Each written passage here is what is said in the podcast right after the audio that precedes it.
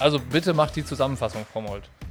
So, dieses Mal gehen wir gestärkt in den Podcast, aufgeladen mit Three Bears Porridge, weil heute wird es ein bisschen länger. Es ging darum, dass äh, ich quasi Niklas erzählt habe, wie ich Triathlon probiert habe, auf, auf, einer professionellen Ebene zu betreiben. Also was es heißt, Sponsoren zu finden, was heißt es, Sponsoren bei der Stange zu halten und halt auch, was es heißt, clean zu leben. Darf man das so sagen? Ja, ich darf es so sagen. und du bist ja. Ich bin es. Und im Anschluss ähm, geht es quasi noch ein bisschen weiter. Wir haben so ein bisschen ausgeholt, wie wir quasi auch äh, nicht nur freundschaftlich näher zueinander gekommen sind, also wo dann quasi aus dem, aus, aus, dass wir die Buddies, zu den Buddies quasi auch ähm, ja mal zwei bis drei Jahre richtig eng zusammengearbeitet haben und quasi, wie wir es äh, jetzt ein bisschen wieder aufgelöst haben und jetzt eigentlich bei dem Stand wieder vor wieder sind. Äh, quasi jetzt sind wir keine Freunde mehr, jetzt arbeiten wir nur noch gemeinsam. Genau, quasi unzertrennlich, äh, unzertrennlich glücklich. Sagt man das so? Genau, und ganz am Ende wurde es dann auch noch mal ein bisschen äh, persönlicher, weil du auf die Idee gekommen bist, dass sich jeder noch, dass wir uns noch mal Geschichten erzählen ähm, und uns dann die Perspektive von dem anderen dazu schildern lassen. Das äh, passiert aber erst ganz am Ende von dieser wirklich langen Episode. Ich glaube, Stunde 20 oder so haben wir gequatscht. Also dranbleiben. Es war, äh, es war mir eine Freude, Frau Mold. Du hast es auch schon wirklich, äh, du wirst immer professioneller und immer besser. Also der Einsprecher beim ersten Buddy Talk hat mich ja schon wirklich äh, mehr als überzeugt, aber dass du jetzt auch noch äh, Three Beers so schön äh, platziert hast, sensationell. Also, wir das jetzt markieren. Vielleicht kann, kann ich dich noch engagieren, so als ähm, Einsprecher für auch andere Podcast-Episoden? Ja, also äh, wie gesagt, ihr könnt euch äh, gerne auch bei den Shownotes bei uns melden und äh, wir sind auch für jegliche andere Sachen buchbar. oh Gott. Okay, dann legen wir jetzt mal los mit der Episode und wünschen viel Spaß. Nils, wir können, dürfen heute übers Geschäft reden. Und das ist bei dir als Profi-Trainer natürlich immer besonders interessant. Und mich würde mal interessieren, ob du noch weißt, wie sich das angefühlt hat, als du so deinen ersten Sponsoring-Vertrag in der Tasche hattest? Ui, äh, jetzt muss man natürlich so ein bisschen, oh, jetzt muss ich erst mal überlegen, was eher so mein erster Sponsoring-Vertrag war. ich würde jetzt so ein bisschen. Ähm, also es geht jetzt nicht um die ersten Rabatt im lokalen Fahrradladen. Ja, äh, ich meine, die Frage ist ja bei Sponsoring, da muss ja eine gewisse Gegenleistung bestehen. Und ich sage jetzt mal, ich hatte sicherlich schon von der ersten Minute an Unterstützer, aber ob ich denen dann so eine Gegenleistung bieten konnte im Sinne von einem Sponsoring-Vertrag, ist natürlich erstmal so da ähm, dahingestellt. Also ich weiß zumindest, der erste richtig große Geldgeber, der war in dem ersten Jahr, wo ich Triathlon gemacht habe. Und es ist damals über einen Physio entstanden, den du sogar auch mal in Tusen kennengelernt hast. Oh, ja, ich erinnere mich. und äh, dem habe ich so ein bisschen von erzählt, was ich halt vorhabe. Ähm, äh, ja, damals ist man ja so ein bisschen blauäugig. Es war dann halt eigentlich schon immer das Ziel, irgendwann mal für die Nationalmannschaft zu starten. Dem habe ich das erzählt. Und der meinte, du pass mal auf, da kommt gleich jemand, der macht selber Triathlon und der ist auch relativ gut im Geschäft. Gut betucht. gut betucht. Ja, und so ist es dann äh, zustande gekommen. Ich war dann irgendwie zwei, drei Monate bei dem auch, äh, der ist aus der Baubranche gekommen, war dann auch quasi. Ja, klar. Woher sonst? Ja. naja, und dann war ich halt ähm, bei dem im Büro. Ähm, und wir haben damals so, äh, ja, der hat eigentlich so meine ersten zwei, drei Jahre Triathlon zusammen mit drei anderen ähm, unterstützt. Also es war so ein bisschen dann auch, äh, die, eigentlich war es mal so größer angelegt, dass sie sich halt auch um alles drumherum kümmern, also vielleicht ein bisschen mehr Management. Ähm, aber schlussendlich war es so, dass die dafür gesorgt haben, dass ich die ersten zwei, zwei, zwei bis drei Jahre Triathlon auf einem guten Niveau machen konnte und ich eigentlich von der ersten Minute an auch relativ selbstständig war. Also es war dann quasi so, das waren vier Leute, jeder halt halt monatlich was, äh, was in meine Haushaltskasse reingeschmissen und ich konnte dann Triathlon relativ früh auf einem relativ guten Niveau machen weil ich halt auch relativ früh ja offen mit meinen Zielen umgegangen bin. Klar, im Nachgang jetzt würde ich mich da nicht mehr hinstellen. Ähm, und hätte ich auch damals gewusst, wie lang der Weg auch ist, dann hätte ich das vielleicht ein bisschen passiver angegangen. Aber das war zumindest so mein erster Geldgeber. Aber ich denke, in den drei Jahren habe ich den, ähm, ja, habe ich habe ich, ich sag mal, habe ich mehr bekommen, wie ich vielleicht geben konnte. Ähm, von daher ist es ja, ähm, war das schön und ich, ich, ich meine, ich bin immer noch stolz drauf, dass es damals so geklappt hat und ich bin denen auch immer noch super dankbar. Aber ich glaube, so der erste richtige Sponsoring-Vertrag war dann wirklich Canyon. Ähm, weil, das war ja viel später dann. Genau, das war viel später, aber. Ähm, da wollte ich ja jetzt noch gar nicht drüber reden. Dann kommen wir da später ja, zu. nee, aber das war, also das wäre, da sage ich, da ging es dann so zum ersten Mal Richtung Sponsoring, wo man dann halt auch, oder wo ich als Athlet dann auch einen gewissen Gegenwert hatte. Vorher war das dann wirklich so, ähm, ja, so ein bisschen Leichtsinn, andererseits halt auch ein bisschen verrückt sein. Und so ist es dann äh, die erste Geschichte so entstanden. Und das war, ähm, ja, damals, also kann man ja auch namentlich sagen, das war die Condios AG aus Berlin, ähm, die mich da halt äh, unterstützt hat.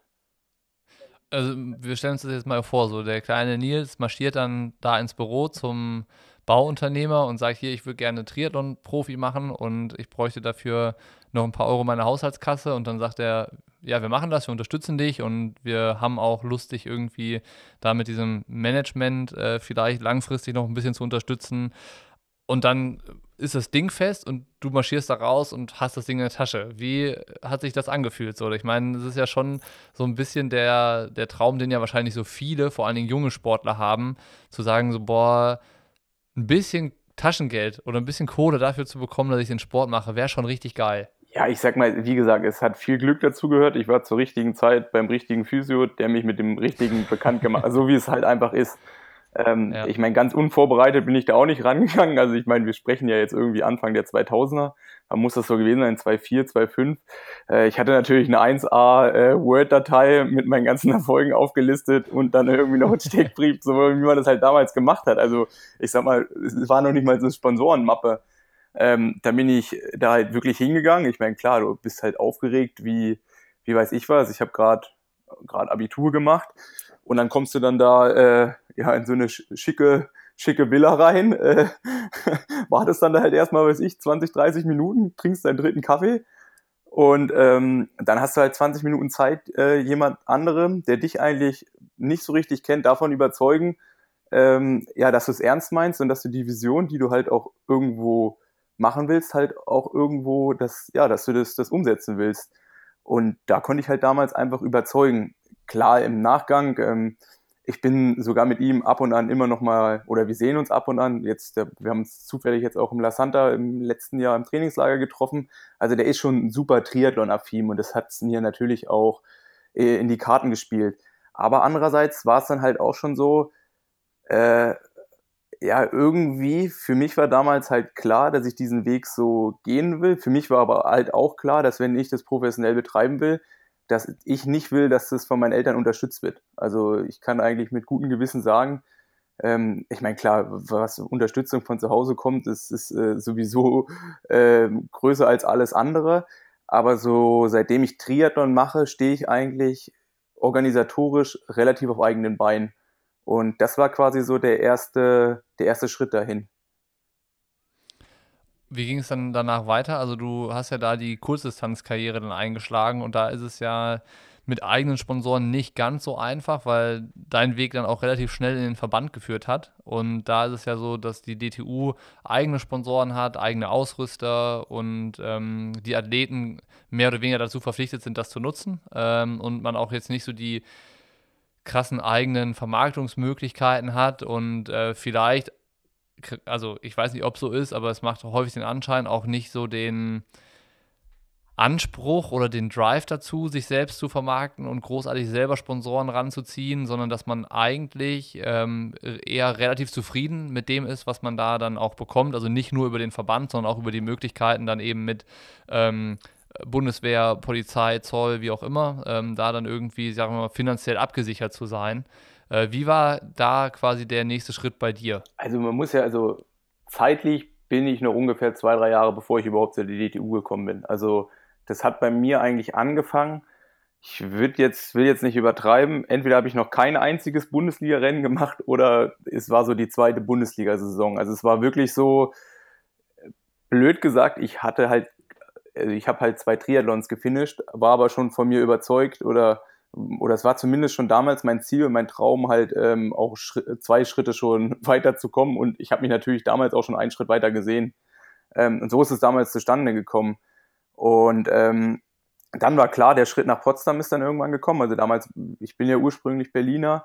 Ähm, das war damals alles noch Berlin Connections. Und dann, als ich nach Potsdam gekommen bin, ähm, wurden wir eigentlich schon immer relativ stark vom Verband unterstützt. Also ich habe, glaube ich, im ersten oder zweiten Jahr bei der deutschen Meisterschaft dann auch eine Podiumsplatzierung, auch ich glaube im ersten Jahr auf jeden Fall eine Top 10 und beim zweiten Jahr irgendwie eine Podiumsplatzierung in der U23. Und dann bin ich so ein bisschen in die Verbands, äh, also in die Landesverbandsförderung äh, äh, reingekommen und dann kriegt man Trainingslagerzuschüsse hier und da. Und das waren so die ersten Sachen, wo man unterstützt wurde. Und dann klar, halt über das Bundesliga-Team haben wir ein bisschen Material bekommen, haben wir ein paar Premium bekommen. Aber das war eigentlich so das Einzige, was in den ersten zwei, drei Jahren halt auch passiert ist. Und der nächste Schritt oder der nächste größere Schritt, der ist dann auch wirklich erst passiert, als ich dann in die DTU gekommen bin. Und dann habe ich ja auch nach, ich, bin, ich war ja insgesamt vier Jahre in Potsdam und dann quasi, als ich da weggegangen bin, bin ich ja auch in die Sportfördergruppe gekommen. Also bis zu dem ähm, Zeitpunkt hatte ich jetzt auch mit Ausnahme von diesem einen Sponsor, der aber eigentlich nie als Sponsor aufgetreten ist, ähm, habe ich eigentlich äh, keinen kein, kein, kein, kein Sponsor an sich gehabt.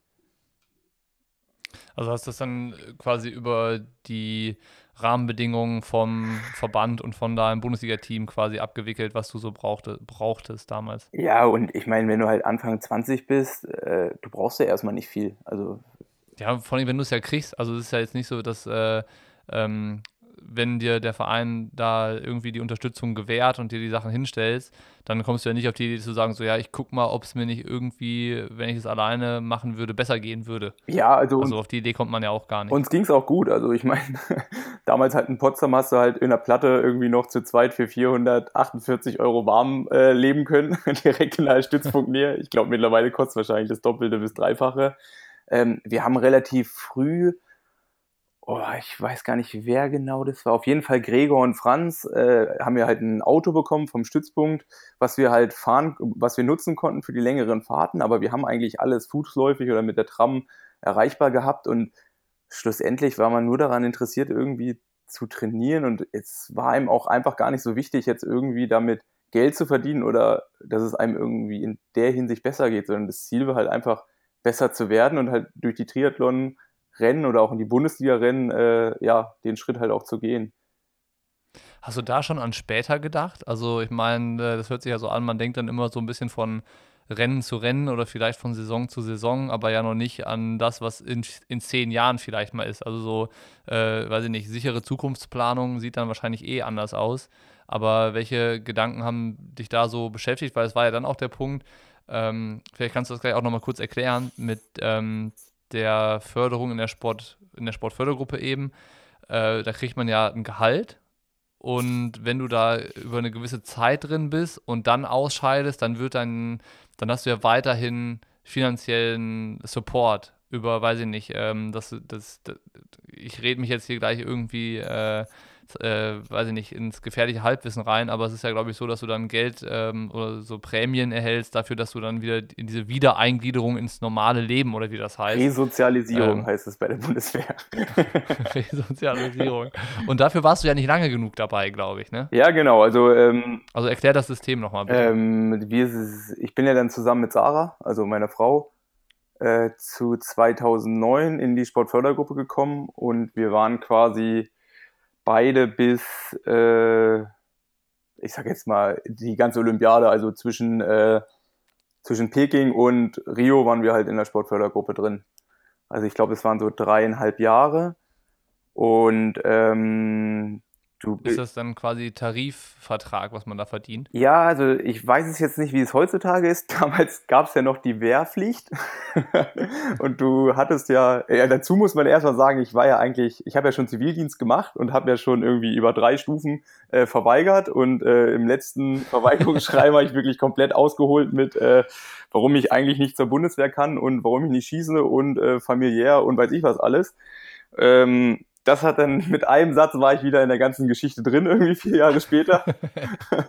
ich glaube, irgendwie den Richtig Satz hat mir sogar beim, beim Kreiswehrersatzamt jemand diktiert, wo es dann so hieß, äh, ich kann das wieder mit meinem Gewissen vereinbaren. Und zack war ich wieder, war ich wieder meine Musterung. ja, so ist so ein bisschen da hingekommen und als Mann war es dann einfach so, wegen Grundwehrdienst. Und Zivildienst wird in dem Fall dann auch nicht angerechnet, ähm, bist du halt ganz normal Grundwehrdienstleister erst gewesen, beziehungsweise dann freiwillig verlängernder. Also alles, was so bis 23 Monate geht, ist quasi so freiwillig längernder, freiwillig längernder Grundwehrdienst. Und da hast mhm. halt ein, als Frau einen riesengroßen Vorteil damals gehabt, weil es das ja nicht gab. Bist du als Frau quasi vom ersten Tag an in dieses, das heißt dann Soldat auf Zeit, SAZ, ähm, sind, die sind quasi vom ersten Tag an das gewesen, weil es halt nichts Vergleichbares gab. Und mhm. ähm, als SAZler hast du quasi den ganz normalen Bundeswehrsold bekommen. Also den Unterschied als Sportler, wie jemand, der ganz normal zu, zur Bundeswehr geht, ist halt nur, dass wir quasi oh, entweder über eine 8 Jahres- oder so eine 13-jährige Laufbahn quasi eingeteilt bin, aber wir hatten halt immer so Rahmen-Zeitverträge. Also ähm, mhm. du bist hingekommen, hast meistens zwei Jahre gehabt. Und ähm, dann wurde es dann quasi verlängert über ein oder zwei Jahren. Und das hat dann halt quasi der Spitzensportverbund, äh, äh, der, der, Spitzen, also der Spitzensportverband mit dem mit der Bundeswehr und äh, alles, was Ministerium für Sport, Pieper, also Innenministerium so zu tun hat, die haben das quasi entschieden, ob du verlängern kannst.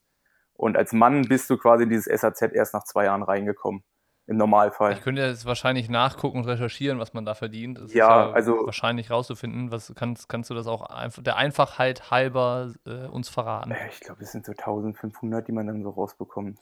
Also je nachdem, wenn man ein bisschen länger dabei ist, wird es ein bisschen mehr. Dann kommt es ja auch darauf an, was für einen Rang du hast. Ähm, also es geht, glaube ich, so bei 1500 los.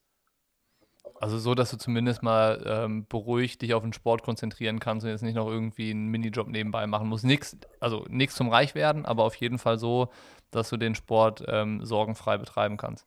Ja, also als SAZler, weil ich habe ja für meinen Fall zum ersten Mal da gearbeitet. Oder man hat ja zumindest das Gefühl und die haben ihn ja nicht, die haben ihn ja ganz am Anfang auch irgendwie 14 Tage nicht rausgelassen und da wurdest du ja schon so ein bisschen äh, ja, war halt dann doch ein anderes Leben und dann gab es irgendwie, weißt du, da standen wir alle in so einer Reihe und dann hast du so einen Gehaltscheck bekommen. Und dadurch, dass wir ja in unserer Kaserne, also du kriegst ja dann irgendwie noch, wie weit, wie du von zu Hause weg wohnst, kriegst du irgendwelche Zuschläge. Und die haben wir damals halt alle nicht bekommen, halt auch nicht diesen Essenszuschlag. Und ich glaube, der ganz normale Sold als Grundwehrdienstleister, der war irgendwie 230 Euro. und weißt du, dann stehst du, also du denkst du zum ersten Mal hast du jetzt auch verdient, Geld zu bekommen, dann stehst du da und dann kriegst du irgendwie 230 Euro für so eine 120-Stunden-Woche und dann lassen sie dich noch nicht mal schlafen. Und direkt neben mir stand halt Sarah, die halt direkt mal mit dem Achtfahren eingestiegen ist für die gleiche Geschichte. Alles richtig gemacht. Ja, also wir wollen jetzt hier die Genderpolitik hier nicht, äh, whatever, nein, nein, aber bitte äh, nicht, bitte nicht. Ähm, Nee, also so, so ist es dann halt angefangen, aber du bist ja dann nach zwei Monaten bist du in die, in deine Einheit gekommen, wo du dann quasi danach auch stationiert warst. Das ist in unserem Fall Mainz gewesen. Ähm, und leben musste, haben wir quasi am Bundesstützpunkt in Saarbrücken. Und ähm, dann kommt so als Grundwehrdienstleister bist du, glaube ich, und als freiwillig Längerdiener so zwischen 1000, 1200 sowas. Mit allen Zuschlägen, Pipapo, Wohnungszuschlag mhm. und sowas. Ähm, ja, und als Frau hattest du da halt wirklich einen Vorteil und wir sind dann erst, also wir sind dann in dem Fall Gregor und ich, also wir haben ja zusammen äh, das Ganze gemacht, äh, sind dann so nach, äh, ich glaube so nach eineinhalb Jahren dann da auch mit reingerutscht in diese SAZ-Geschichte. Ja, aber du warst dann da nicht lange genug dabei, um dieses Resa Resozialisierungsprojekt mitnutzen zu können, dürfen. Ne? Genau, also es ist dann, ähm, um halt also je nachdem, wie lange du halt dabei gewesen bist, so lang, ähm, also gibt es ja auch Abfindungen und Pipapo, ähm, umso länger du halt da bist, umso mehr profitierst du dann quasi auch danach davon oder in unserem Fall dann nach der sportlichen Karriere. Ähm, und dadurch, dass es erst bei vier Jahren losgeht und ich war, glaube ich, drei Jahre und drei Monate oder sowas, ähm, bin ich quasi, hatte ich das halt alles gar nicht. Also äh, ich weiß gar nicht, einfach mal um so Zahlen zu nennen. Ich glaube, wenn du vier Jahre dabei warst, hast du noch so entweder ein halbes Jahr oder ein Jahr lang so eine Übergangszeit bekommen. Beziehungsweise wenn du da dann im Anschluss eine, eine Ausbildung gemacht hast, dann hat die Bundeswehr quasi dein ursprüngliches Gehalt aufgestockt. Also wenn du jetzt, weiß ich, okay. 1600 bekommen hast und machst eine Ausbildung, wo du 600 bekommst, dann wärst du quasi für diese Zeit, die du dir quasi verdient hättest, wärst du quasi äh, auf diese 1600 wieder aufgestockt worden von der Bundeswehr. Und äh, ja, das war halt so, das ist dieses Resozialisierungsprogramm. Und wenn du dann halt so lange dabei bist, wie ja, aktuelles Beispiel ist, glaube ich, so der Johnny Zipf. Äh, der war auf jeden Fall zweistellig bei der Bundeswehr dabei. Da geht es dann auch, glaube ich, gut und gerne mal drei, vier Jahre oder sowas. Ja. Ja, okay, aber ich meine, die Zeit brauchst du ja wahrscheinlich auch, um dann irgendwie nach Ende der Karriere äh, Fuß zu fassen ne? und dir vielleicht was anderes aufzubauen oder äh, tatsächlich ein, eine Ausbildung äh, ab, zu absolvieren, um dann quasi mit Gehalt und Einkommen weitermachen zu können. Ja, Logo. Also es ist äh, auch gerade jetzt so aus Sportlersicht, also das, die Bundeswehr oder die Förderung von der Bundeswehr, die ist ja ziemlich im Hier und Jetzt. Also du kannst für den Moment deinen Sport gut, gut und also du hast halt eine richtig gute Grundlage, um deinen Sport professionell auszuüben. Aber du weißt halt auch jedes Jahr, was du da bist, das ist, wird dann halt auch schwieriger danach irgendwie einen normalen Job auszuüben, pipapo. Und davon profitiert man, also von so Geschichten profitiert man natürlich extrem, um danach so dieses, weil man hat es ja nicht einfacher, wenn man mit 25, 26 oder 35 in den normalen Alltag zurückgehen will, ähm, hat man es ja nicht einfacher, da irgendwelche, ja, die gleichen Chancen zu haben, wie vielleicht jemand, der frisch aus der Uni mit 25 auf der auf Jobsuche ist. Ähm, und von daher ist es auf jeden Fall etwas, was auch so als Sportlersicht äh, äh, eine gute Geschichte ist.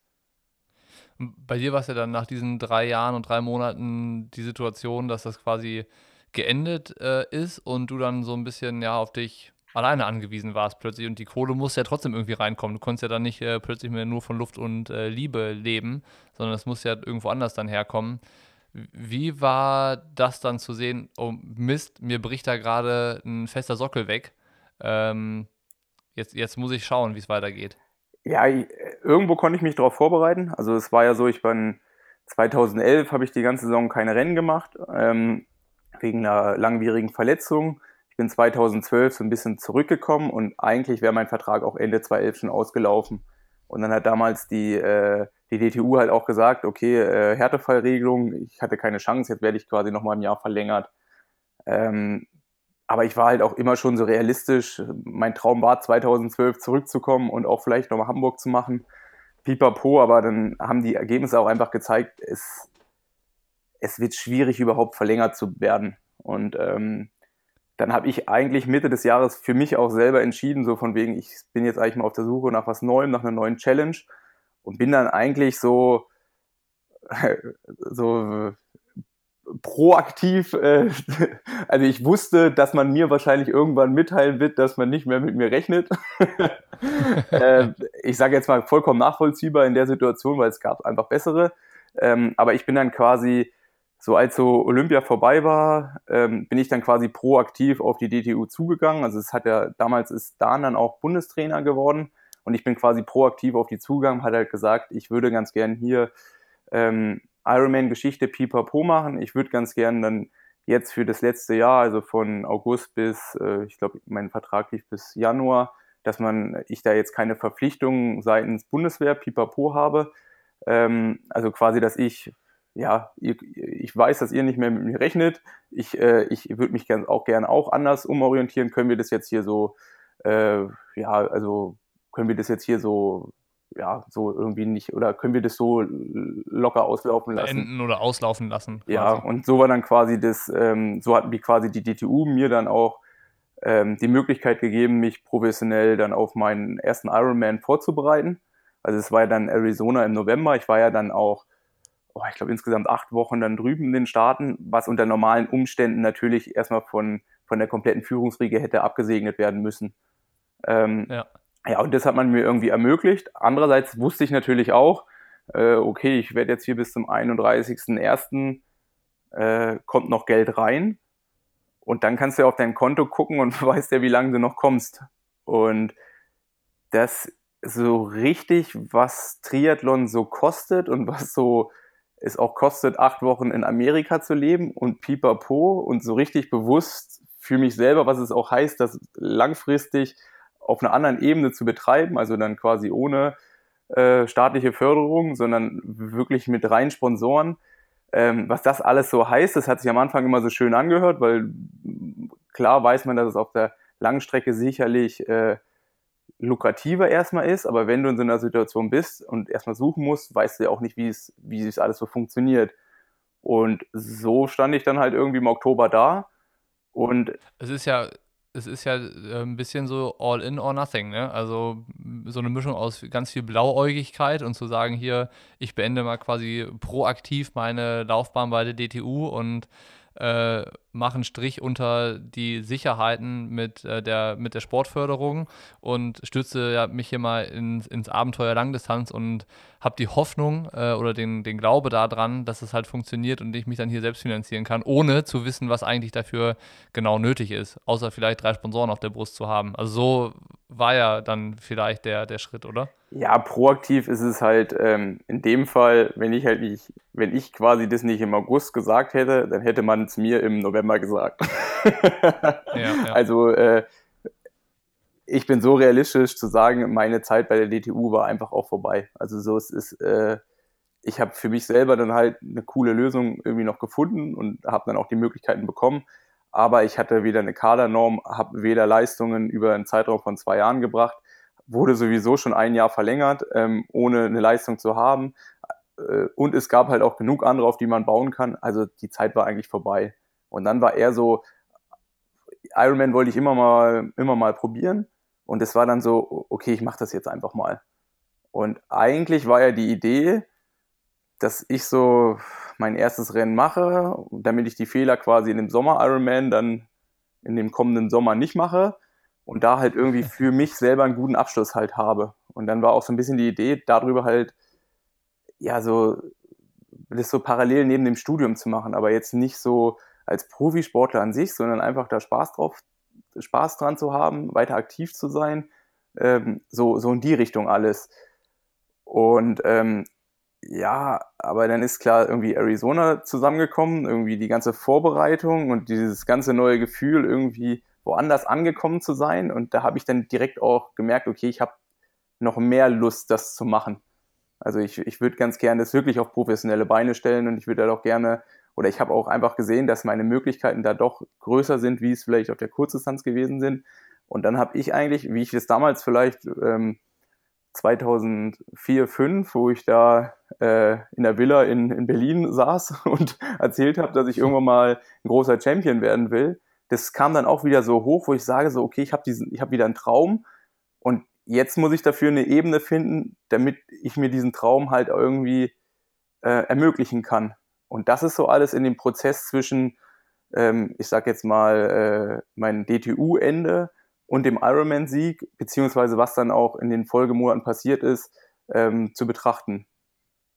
Genau, das muss man noch dazu sagen. Also ich äh, würde es jetzt mal nicht als Voraussetzung äh, hier vorschieben, dass die Leute, die das jetzt hier alles hören, wissen, dass du den Ironman in Arizona dann auf Anhieb auch gewonnen hast und äh, auch richtig schnell dabei noch warst und dann äh, quasi ja mir nichts, dir nichts auch so ein bisschen zum ja, neuen Shootingstar auf der Langdistanz auserkoren wurdest. Ne? Also es war dann ja 2012, wo auch dann ein Sebastian Kienle äh, zwei Jahre vorher so mit der Langdistanz angefangen hatte und ähm, du so ein bisschen in dem Fahrtwind, wo quasi gerade so eine neue Langdistanzgeneration entstanden ist in Deutschland, ja dann plötzlich auch mit eingestiegen bist in diesen Zug und auch dann dabei warst. Also das, das muss man ja da sagen. Es war jetzt nicht so, dass du da dann irgendwie äh, einen schrittweisen Start hingelegt hast, sondern du warst halt ähm, von 0 auf 100 im Ironman-Zirkus und der Langdistanz aktiv und dann natürlich halt auch direkt super interessant für Sponsoren zu dem Zeitpunkt. Ja, aber es war dann halt auch so, ich meine, es hört sich jetzt alles so positiv an, aber ich habe ja vorher meine erste Mitteldistanz gemacht am Weichsee.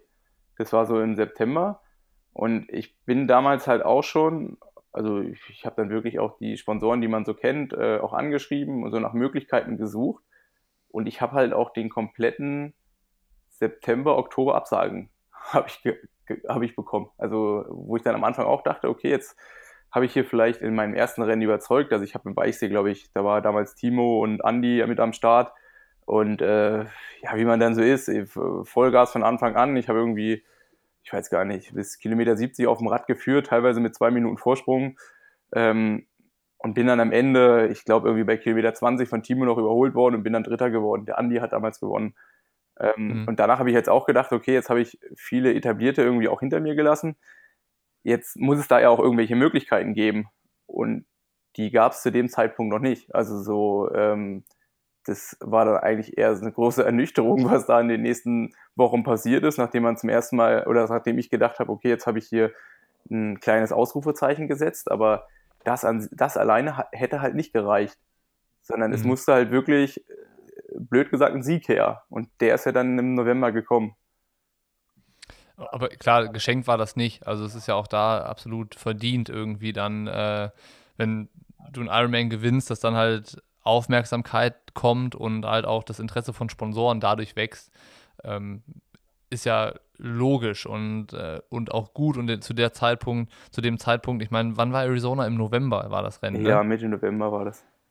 Ja, das war ja so ein bisschen vor, weiß ich nicht, zwei Monate vor Frist, dass halt kein Geld mehr aufs Konto gekommen wäre. Von daher ja genau zum richtigen Zeitpunkt und dann auch, äh, auch noch zu dem in dem Zeitfenster, wo irgendwie im Triathlon Budgets vergeben werden. Also so meistens ist es ja der Fall, dass nach dem Ironman Oktober so ein bisschen die Karten neu gemischt werden, dass dann so ein bisschen das Buhlen darum beginnt, äh, Verträge zu verlängern und auch häufiger abgewartet wird, ähm, dass man nicht einen Vertrag schon vor dem Ironman Hawaii verlängert, sondern erstmal noch gucken möchte, wie das Rennen da dann läuft.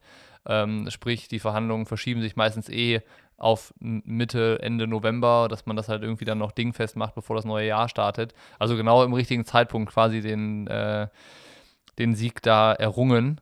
Und dann hast du es gerade gesagt, war so der erste große Sponsor äh, Canyon, die dich dann unter Vertrag genommen haben, die ja auch bis heute noch dabei sind. Aber erklär doch vielleicht nochmal, äh, wie quasi dann der Schritt von Ende 2012 zu 2013 war, dann zu merken, also jetzt gar nicht mehr aufs Sportliche bezogen, sondern eher krass, ich habe jetzt hier, ich muss mir ein eigenes Umfeld schaffen, ich muss mich selber organisieren, ich muss mir Trainingsbedingungen schaffen, ich muss Reisen selber buchen, ich muss Sponsoren akquirieren und mit denen kommunizieren und äh, gucken, dass die mich bezahlen und bei Laune gehalten werden und auch noch zufrieden sind. Äh, das ist ja erstmal ein ziemliches Monster, was du dir da geschaffen hast. Ja, das stimmt. also es ist dann auch, ich glaube, so gerade so die ersten ein, zwei Wochen nach Arizona war ich viel mit Telefonieren beschäftigt. ähm, also halt auch irgendwo positiv, weil äh, ich meine, ich war es jetzt davor nicht gewohnt, dass, äh, dass, dass, dass, dass, dass ich irgendwie, es hört sich so blöd an, aber dass man so eine gewisse, dass man so eine, weiß ich, ein bisschen interessant ist. Ähm, und das hat sich natürlich dann auch viele Möglichkeiten irgendwie so ergeben und klar, als jemand, der vorher noch nicht so in Erscheinung getreten ist und der noch relativ unverbraucht ist, der ist ja dann auch erstmal für alles irgendwie interessant.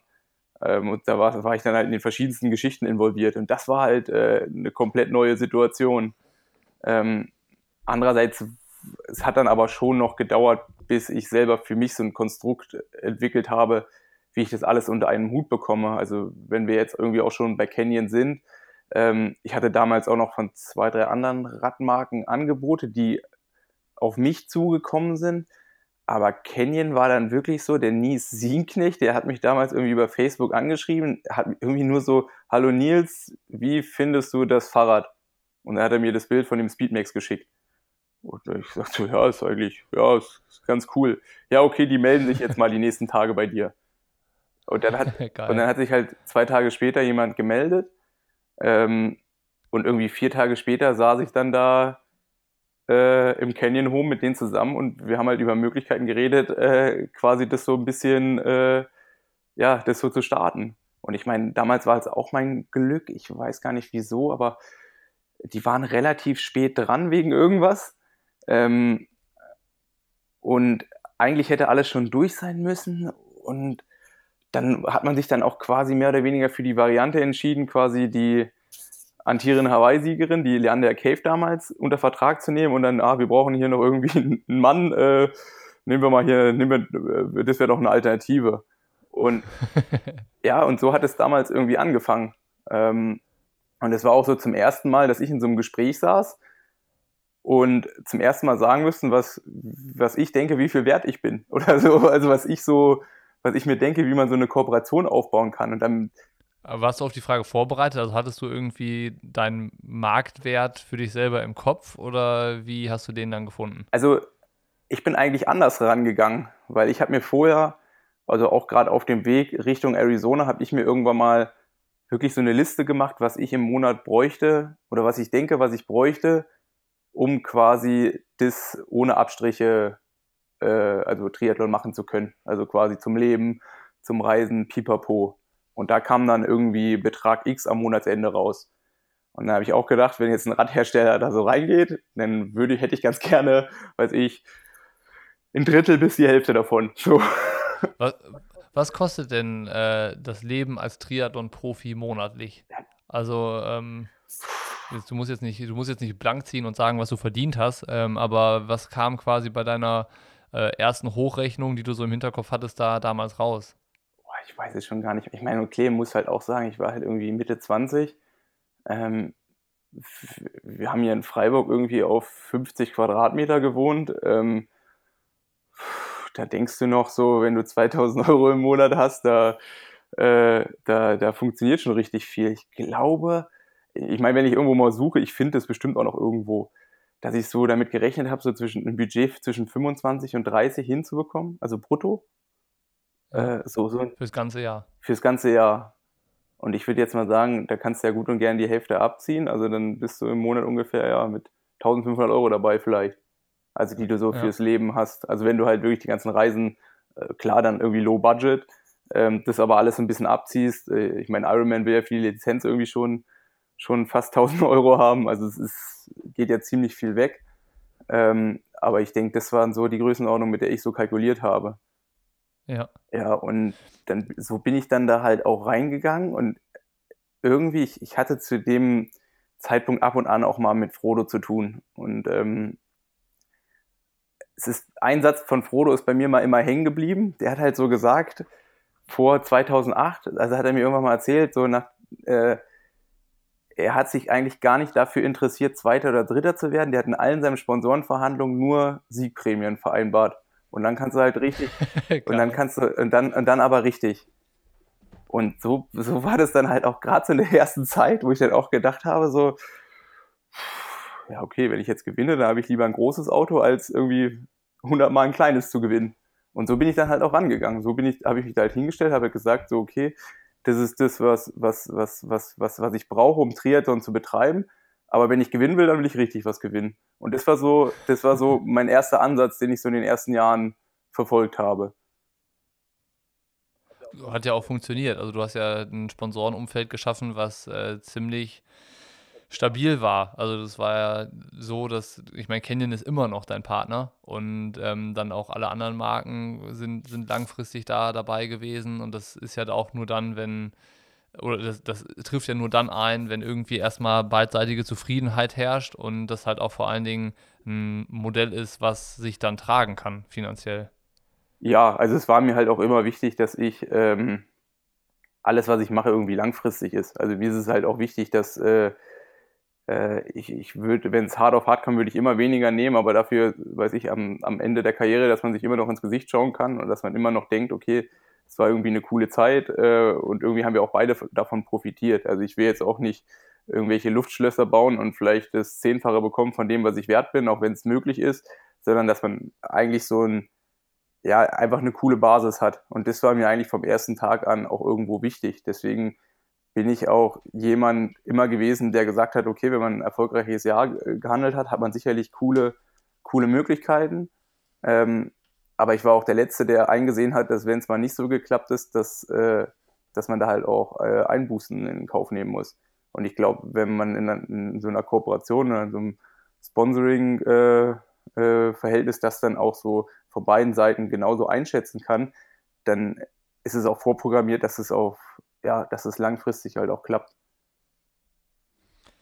Kannst du zusammenfassen oder beschreiben oder dich zurückerinnern, wie viel Arbeit das ist, Profi-Triathlet zu sein? Also ähm, du hast es ja dann geschafft, ja, eben die Sponsoren an Land zu ziehen, ähm, hast es geschafft, dann den Sport auch weiterhin auf der Ironman-Distanz be betreiben zu können und es lief ja auch gut. Also es ist ja jetzt nicht so, dass es dann irgendwie Arizona so eine ähm, One-Hit-Wonder war, sondern die Erfolge sind dann nachher nicht irgendwie äh, weniger geworden, sondern dann kam ähm, spätestens 2014 eben der Sieg beim Ironman Südafrika, dann war, war in Rot immer irgendwie ein, gutes Pflaster für dich, dann warst du äh, Fünfter bei der 73 WM du warst Sechster beim Ironman Hawaii und so. Also es war ja dann irgendwie alles so, dass es immer auch gute Argumente gab, das Sponsoring so weiterzuführen. Aber ähm, Sponsoring heißt ja nicht nur, dass du dir ein Logo auf die Brust von deinem Wettkampfeinteiler druckst oder das Fahrrad von einer äh, bestimmten Marke fährst, sondern da steckt ja halt auch Arbeit dahinter. Also sei es irgendwie die Kommunikation mit dem Sponsor, ähm, der ruft Fotoshootings ab, der will, dass du Social Media irgendwas postest und das ist ja irgendwie relativ viel.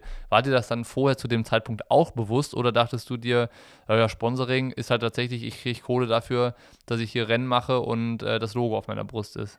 Nee, ehrlich gesagt war mir eigentlich so von vornherein eigentlich klar, oder beziehungsweise man hat ja so gewisse Vorbilder, die man eigentlich selber so cool findet, wie man es dann auch so machen, machen will.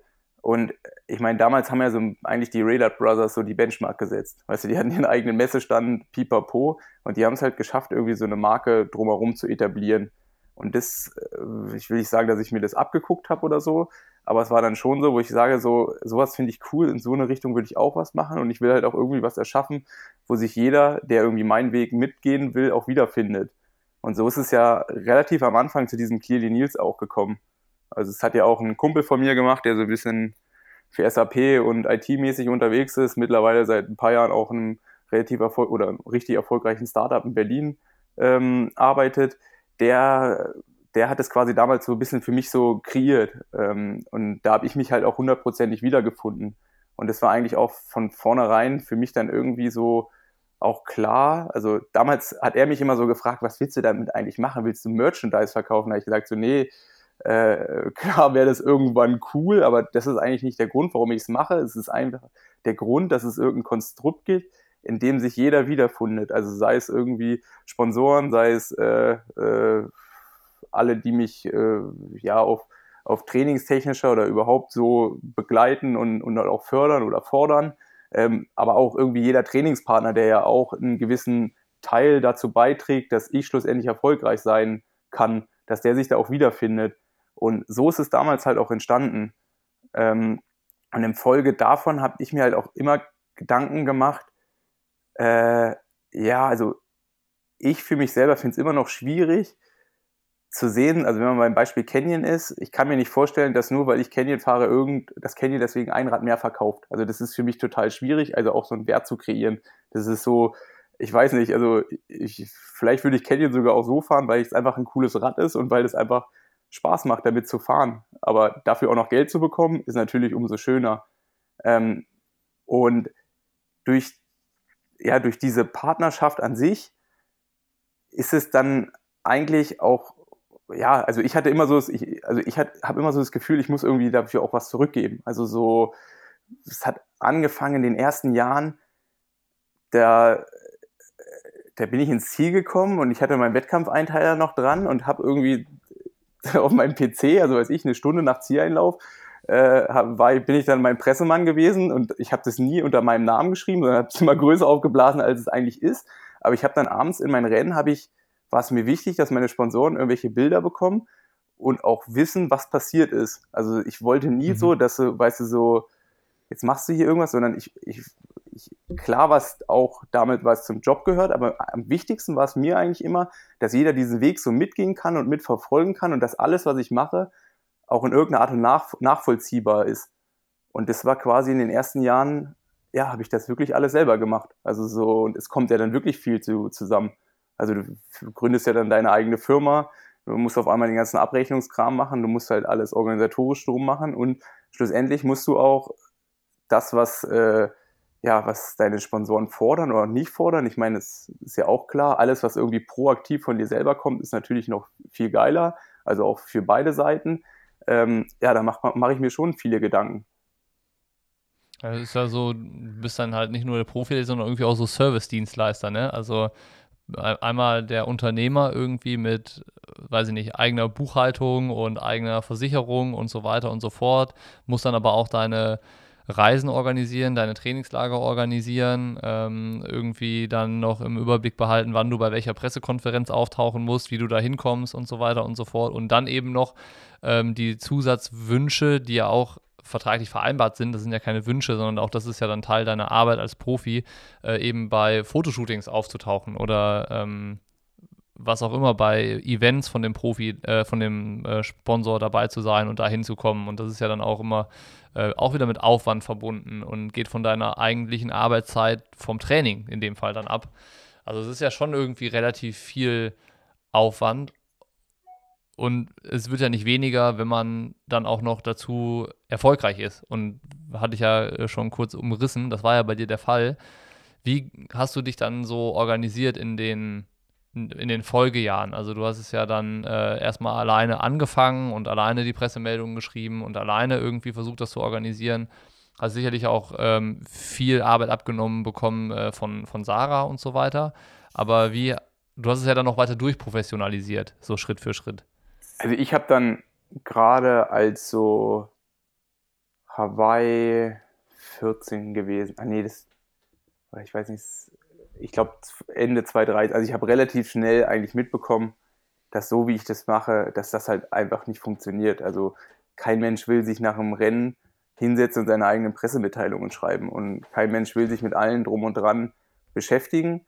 Und ähm, ich hatte halt so über Jahre immer im Hinterkopf, dass mir damals der Mann von meiner Klassenlehrerin, der so auch in die Richtung, der hat damals für Hertha BSC das Stadionmagazin mit herausgegeben.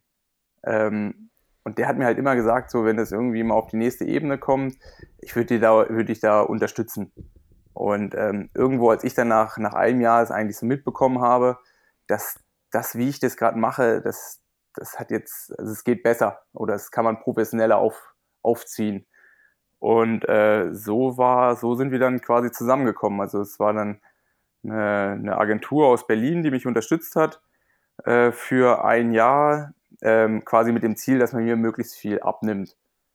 Ähm, ja, hat sicherlich äh, ja ganz gut angefangen, aber ich habe dann irgendwann, ich, ich glaube, wir haben insgesamt eineinhalb Jahre das zusammen probiert.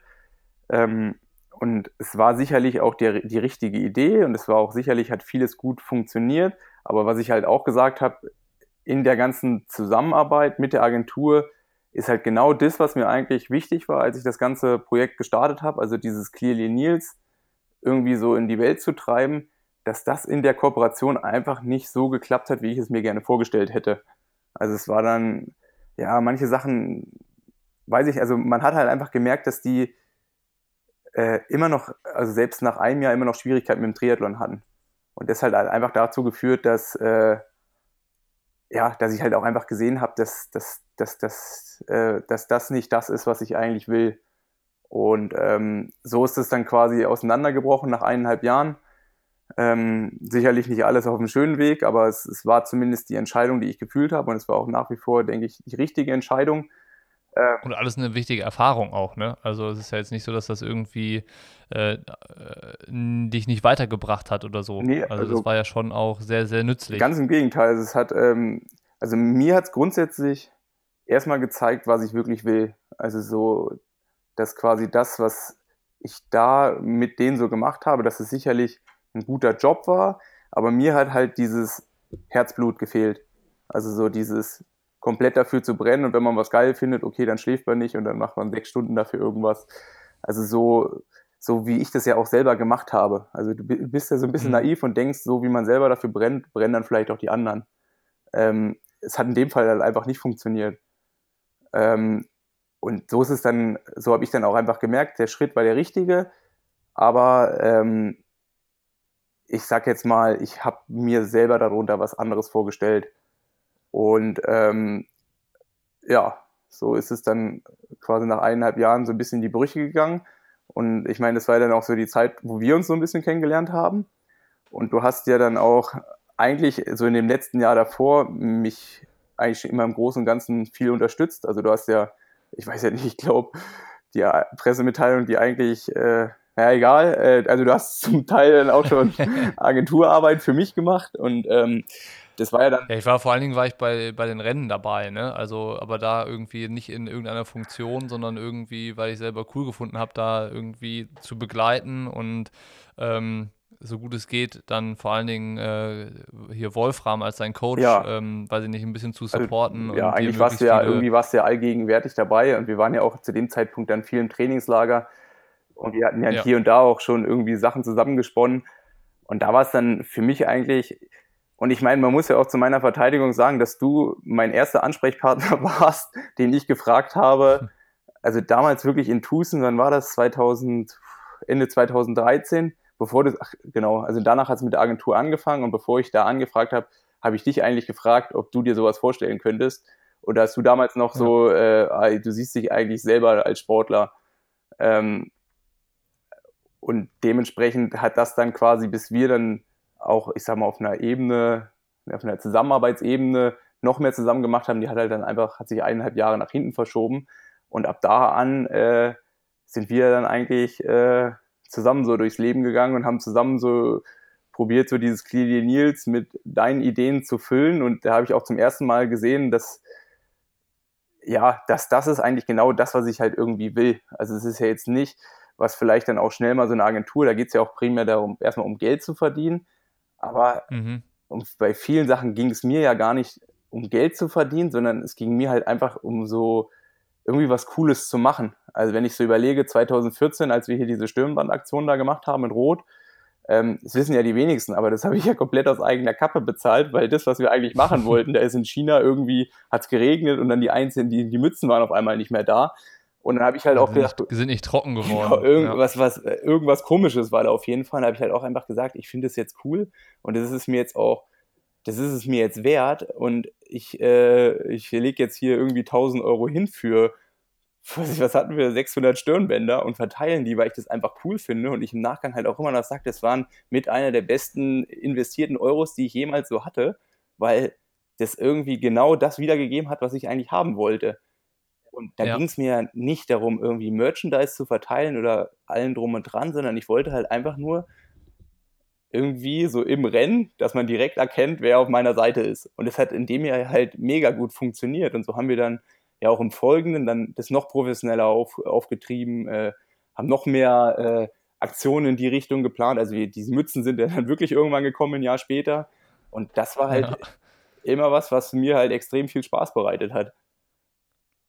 Ja, es war auf jeden Fall eine sehr interessante Phase so. Also vor allen Dingen, weil das da auch an einem Punkt war, wo das Ganze irgendwie gerade durch den Challenge Rot-Sieg ja auch nochmal so ein bisschen mehr Spin bekommen hat. Also ich meine, in dem Jahr, was du gerade angesprochen hast mit den Stirnbändern, äh, war es dann ja auch so, dass du eben das Rennen gewonnen hast und dann Gut, Hawaii lief in dem Jahr dann nicht so äh, ganz berauschend, aber ähm, du hattest Rot gewonnen und ähm, Nee, warte mal, vertue ich mich in ja, Jahr? Ja. Doch, du hast. Ich habe also, Genau, das war das Jahr, ne? Genau. Und dann. Ich habe ich hab Melbourne mit 10 Minuten Vorsprung, 8 Minuten auf der Toilette verspielt.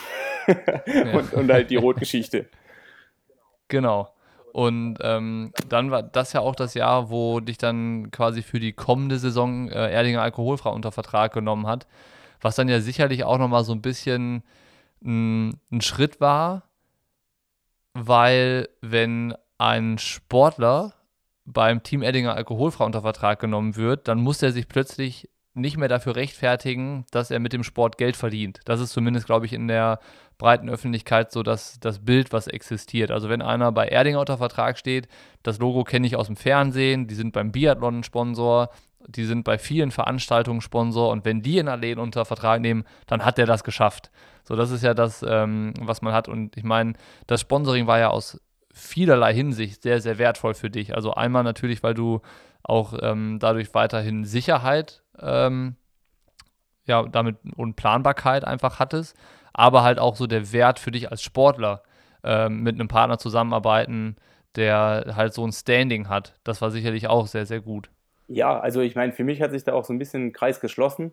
Weil ich meine, wenn du so als Kurzdistanzler so auf die Langdistanzler schaust, zumindest so 2012 so, als, als es für mich interessant wurde, klar war Erdinger immer im, in, in, Hamburg präsent und klar über Biathlon und so, dass man das kennt und dass man jeder irgendwie auch mit Erdinger alkoholfrei und Ausdauersport eine Verbindung äh, hat. Das ist, denke ich, sowieso klar und es war halt auch für mich immer ein Traum, da in diesem Team halt auch dabei zu sein, weil es, ja, ähm, für mich gibt es halt irgendwie also für mich passt das halt irgendwie. Also ich denke halt, dass ich auch relativ gut mit den Werten von der Marke so übereinstimme. Ähm, aber man muss halt auch sagen, ich habe ja auch 2012 so gedacht, ähm, okay, die, die Besten, die, die starten für Erdinger. Und dann habe ich ja zum Beispiel, wenn wir jetzt ganz am Anfang wieder den Bogen so ein bisschen aufmachen, in Weichsee habe ich ja dann auch zwei, drei aus dem Team hinter mir gelassen. Und da habe ich jetzt gedacht, so, okay, jetzt beginnt es, aber äh, Erdinger hat sich ja noch eine Bedenkzeit von drei Jahren gegönnt und ist dann quasi erst im, im, zweiten Schritt zusammengekommen, beziehungsweise ähm, ist natürlich auch äh, eine coole Geschichte. Ich meine, damals habe ich angefragt und dann ist Erdinger irgendwann auf mich zugekommen. Und das ist natürlich, ja. ähm, das ist natürlich eine extreme Wertschätzung. Und wie gesagt, so das Erdinger an sich, ich kann mir keinen cooleren Partner vorstellen. Ähm, Erinnerst du dich eigentlich noch an äh, das Gespräch in Erding? Also ich kann mich am allerbesten über die 30 Minuten davor erinnern. Oh ja, ein bisschen äh, nach einem nicht so alkoholfreien Abend, der Brand uns zugesetzt hat. Ja, also wir hatten ja immer noch äh, gedacht, wenn wir näher am Flughafen wo, äh, wohnen, dann sind wir näher bei Erdinger dran, aber dass äh, in München um 4 Uhr morgens nichts mehr nach Erding fährt, ist uns durchaus zu Verhängnis geworden. und ja. dann, äh, ja, aber Milch und Kaugummis, die haben ja so ihren Teil dazu beigetragen, dass es ich weiß auch gar nicht, ob das überhaupt jemand mitbekommen hat, dass wir ein bisschen weniger geschlafen haben davor. Ich glaube nicht. Ich glaube nicht. Ich glaube, wir haben da eine ganz solide äh, Figur abgegeben. Und es hat ja auch dann alles funktioniert. Ja, also, und, hat, also ähm, da muss man ja wirklich sagen, der hat ja über 24 Stunden mal alles funktioniert. Die besten 24 Stunden unseres ja. Lebens. Also, ich sage für dich sogar noch langfristiger wie für mich. Im Normalfall. Ja. äh, ja, ja, ähm, ja, war, war, war cool. Also, ähm, klar, also was ich halt schon, schon gesagt hatte, diese Phase war super spannend, das mal mitzubekommen, auch für mich. Also ähm, das, was ich halt Ende der 2013 dir noch als Antwort gegeben hatte, ich sehe mich da irgendwie eher selber als Sportler und ähm, sehe mich da irgendwie nicht an deiner Seite irgendwie, um das so ja, tatsächlich ja beruflich zu begleiten. Ähm, das war ja tatsächlich 2013 auch genauso und hat sich dann aber auch innerhalb von dann halt knapp zwei Jahren so gewandelt, dass ich das dann ja so gemacht habe und auch nach bestem Wissen und Gewissen. Also ich glaube, ähm, das lässt sich relativ gut mit dem vergleichen, wie du auch die Langdistanzkarriere gestartet hast. So ein bisschen, ja, wir versuchen das jetzt mal mit der Hoffnung, dass das schon gut wird.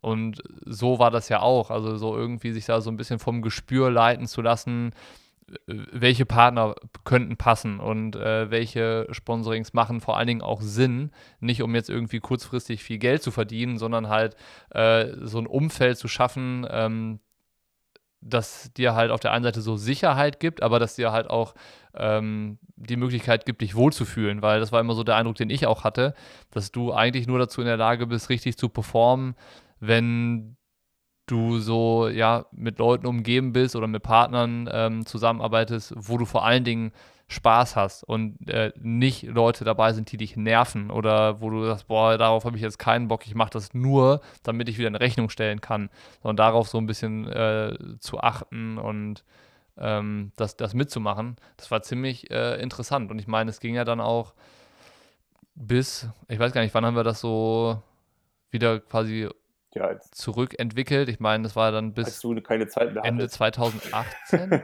Bitte? Als du Was? angefangen hast, deine Freizeit mit anderen Sachen, mit anderen Plattformen zu verbringen. ja, ich glaube, das war so tatsächlich der Übergang so 2017, 2018, ne, wo dann ähm, oder bis Ende 2018 war das dann, glaube ich, noch. Ja, ich glaub, und dann haben wir das ja so ein bisschen zurückge... In Nizza und in äh, UK so genervt, dass du nichts mehr mit mir zu tun haben wolltest. ja, die Reisen waren auch wirklich speziell. Also die waren, das waren, glaube ich, so schön wie die 24 Stunden rund um, das, um den Erdinger Vertrag waren. Genauso beschissen waren diese zwei Re äh, Rennreisen. Sowas Unnötiges nach Nizza und dann UK war eine Woche später, ne? Oder eine Woche vorher? Hm, ich glaube, da waren zwei Wochen dazwischen, oder? Ah, nee, das war äh, Keine Back Ahnung. to Back, irgendwie sowas, ja. Es war auf jeden Fall grauenhaft. Nach Nizza, weiß ich noch, sind wir mit dem Auto gefahren und dann war das Rennen so scheiße, dass wir direkt nach dem Rennen wieder losgefahren sind und die ganze Nacht durchgeeiert. Von Nizza zurück nach Freiburg. Und dann bin ich am nächsten Morgen, ich glaube sogar ohne zu pennen, in die Bahn gestiegen und zurück ins Allgäu gefahren. Und dann, doch, das war back to back. Und dann ein paar Tage später sind wir nach UK geflogen. Ja. Und dann in so einer Nacht- und Nebelaktion mit irgendeinem kleinen Mini-Auto vom Flughafen noch anderthalb Stunden über so eine schlechte englische Straße im Linksverkehr nach ähm, boah, wie hieß denn der auch nochmal da? Waymoose gefahren, wo es die ganze Zeit nur geregnet hatte und wir ein Zimmer hatten, das ungefähr drei Quadratmeter groß war. Das hatte Charakter. Das hatte richtig Charakter, ja. Nee, äh, und dann saßen wir irgendwie nach dem Rennen bei Chips in, äh, Fish and Chips und haben darüber sinniert, ob das hier alles überhaupt Sinn macht. Ja. Und dann bist du zum Ironman 73 Lanzarote ja, ich gedacht, äh, Bocky erzählt Schluss, ich gewinne jetzt 73 Lanzarote und äh, danach war ich dann auch schlauer. oh Mann, ey. Das wäre eigentlich auch noch mal äh, ein eigenes Thema, die ganzen Reisen, die wir gemacht haben. Ja. Ich glaube, über Brasilien haben wir schon mal den einen oder anderen Nebensatz verloren. Texas war auch noch so eine Geschichte, wo ich, äh, glaube ich, da war ich für drei Tage, glaube ich, da, ne? Ich weiß gar nicht, mit dem Handkoffer ich bin ich mit gekommen. Sarah länger da. Da war Sarah ja auch schwanger. Ja. Äh, ja. Ja, äh, ja, nee, aber ich meine, es ist ja eigentlich, es ist ja nie so richtig auseinandergegangen, sondern es war ja eigentlich nur, dass wir es vorher wirklich äh, teilweise auf einer super professionellen Ebene gemacht haben und danach halt einfach so ein ja. bisschen die Zeit dann auch, also ich meine, ich weiß ja auch, dass du der Typ bist, den man eigentlich, äh, also das Schl Schlimmste, was man mit dir machen kann, ist, dass man dich irgendwo fesselt, weil dann, dann, dann, bist du nur noch unerträglicher. Äh, von daher ist es so, äh, ja, ist es dann nachher wieder so ein bisschen in die Richtung gegangen, wie es dann vielleicht davor war. Also so, dass man immer noch äh, begleitend ist, dass wir uns immer noch unterstützen, ähm, also sowohl ich probiere dir halt irgendwie was Gutes zu tun, wie halt auch andersrum. Also es ist ja immer noch, dass wir in irgendeiner Art und Weise auch zu zweit aufkreuzen, aber halt nicht mehr in dem, äh, in dem, in dem Umfang, wie wir es ja gerade mal in den zwei, drei Jahren dazwischen drin gemacht haben. Klar, ich meine, der Austausch ist da auf jeden Fall geblieben und das, äh, was ja irgendwie äh, auch äh, vor allem an oder am Anfang stand, war ja auch eher so die, die freundschaftliche Verbundenheit, die da war. Und ähm, das hat sich ja da, dadurch jetzt nicht verändert. Aber klar, du hast es angesprochen, auch sowas wie ähm, jetzt so ein Podcast, der irgendwie entsteht, ähm, ist ja sicherlich auch daraus gewachsen, dass wir halt irgendwie relativ viel erlebt haben, worüber wir dann so ein bisschen aus dem Nähkästchen plaudern können. Ähm, und äh, weiß ich nicht, was dann vielleicht an anderer Stelle nicht passend wäre oder keinen kein Platz finden würde. Und ähm, natürlich ist es auch so, dass wir jetzt hier äh, diesen Buddy Talk haben, wo wir einmal im Monat miteinander quatschen. Und dankenswerterweise haben wir jetzt äh, für das Format auch einen Partner gefunden, was ja auch cool ist. Ich meine, wir hätten den Buddy Talk so oder so gemacht, aber ähm, wenn man das halt noch so verknüpfen kann, äh, ist es ja umso, umso schöner. Und das zeigt ja auch, dass irgendwie das, was man hauptsächlich gerne macht, also äh, bei dir ist es dann halt Triathlon, Schwimmradfahren, Laufen, bei mir ist es so die Arbeit rund um Pushing Limits, ähm, halt auch noch so ausgestalten kann, dass man am Ende sich das halt leisten kann, weil man dafür auch was bekommt. Also das ist ja nur natürlich und das ist ja vollkommen in Ordnung. Manchmal macht, versucht man so ein bisschen um heißen Brei rumzureden und äh, äh, das nicht zum Thema zu machen, dass man äh, Partner hat, die dann quasi für äh, ein Format oder für einen Inhalt oder so, weiß ich nicht, das äh, querfinanzieren oder bezahlen oder so oder sponsoren, wie, wie jetzt hier Three Beers beim Podcast, ähm, weil man so super sensibel ist und denkt, das wäre irgendwie was Verwerfliches oder so. Also so geht es mir zumindest manchmal. Ähm, dabei ist es eigentlich gar nicht so. Ja, aber ich finde so, also ich meine, wir sind jetzt fünf Jahre schlauer, aber wenn du dich mal zurückerinnerst, was wir 2014, 15 so gemacht haben, also gerade jetzt, äh, ich meine, heutzutage kann man sich das gar nicht mehr vorstellen, weil YouTube ist jetzt so allgegenwärtig. Es gibt ja auch genug, die ihren eigenen V-Log haben und ich sag mal auch Schneiden und allen drum ist einfacher geworden. Aber wir haben uns ja auch 2015 schon so eigentlich Ideen gemacht, was kann man vielleicht irgendwie Cooles noch etablieren. Und wir haben ja damals auch ähm, hier zusammen mit dem David Herrera quasi so ein eigenes Projekt gestartet. Also erstmal so, erstmal ging es darum, okay, wir machen das Projekt, egal was das kostet, weil ja. wir es halt cool finden. Und wir sind dann eigentlich erst im nächsten Schritt auf Leute zugekommen und haben halt gesagt, so könnt ihr euch vorstellen, das zu unterstützen. Also ich weiß ja, damals haben wir in Hawaii äh, äh, wie so ein. Ja, das war dieses Videotagebuch, ne? Jeden Tag aus der Rennwoche für, weiß ich nicht, so knapp drei Minuten waren das, glaube ich, so ein Einblick aus deinem Tag. Und das war, glaube ich, auch das erste Mal, dass es das damals gab. Also das äh, war auf jeden Fall was Neues. Und äh, wie du es meintest, also das Ding stand ja und ähm, es war auch klar, dass du David und mich mitnimmst nach Hawaii für, für dieses Ding. Ähm, und erst als wir dann gesehen haben, okay, das kostet ja auch was, haben wir ja dann überlegt, okay, wie kriegen wir es denn hin, dass das irgendwie zumindest mal das, äh, was dich das kostet, auch wieder reinspült. Ja. Ja, aber es war dann halt auch so. Und ich meine, das haben wir ja dann eigentlich auch danach so mitbekommen. Also klar, die ganze Geschichte war erstmal ein Riesenerfolg. Jetzt für mich sportlich weniger, weil es dann doch auch viel Arbeit äh, kostet, äh, quasi wie, wie, ein Filmstudio irgendwie in seinem Apartment noch zu haben. Und das habe ich sicherlich auch äh, äh überschätzt. Aber ähm, ich sag mal so unterschätzt. unterschätzt. Ja, unterschätzt. Aber so von den ganzen Klickzahlen und so hat es dann eigentlich auch schon gezeigt, dass der Weg der richtige ist. Und heutzutage ist das komplett etabliert. Aber wir hatten es ja gerade in den Folgejahren, wollten wir das größer aufziehen und hier und da was machen. Aber es war noch gar nicht so diese Akzeptanz zu spüren, dass der Mehrwert, der dadurch kreiert wird, quasi auch äh, ja so gesehen wurde, sondern eigentlich. Ja, das stimmt, das stimmt. Ich meine, ich habe ja dann 2016 habe ich auf eigene Kappe noch so ein bisschen was gemacht, aber es ist dann halt einfach auch so, dass das so viel kosten oder dass es so viel kostet. Und ich meine, David ist jetzt äh, von dir ja ein richtig guter Freund. Ich meine, du kennst ihn ja schon Ewigkeiten. Der hat uns ja nichts, der hat mir ja nicht äh, abartig vielen Rechnungen gestellt oder so, aber allein die Reisekosten, bisschen Material, Server, pipapo, da kommt schon was zustande, wo du halt auch denkst, so, oh, krass. Und deswegen mussten ja. wir halt auch, nach, nachdem ich es nochmal so eineinhalb Jahre probiert habe, mit hier und da Videos, dann auch einsehen, dass ja, so im Nachgang kann man fast sagen, dass wir so ein bisschen der Zeit voraus waren, weil ich glaube, heutzutage musst du noch nicht mal erklären, was du damit vorhast. Aber damals war das so total, ach nö, wir wollen hier eigentlich gar nicht, wir wollen hier lieber äh, Logo oder wir wollen halt hier, da und da was machen, ja. sondern es war halt einfach noch nicht so etabliert, wie es jetzt vielleicht ist.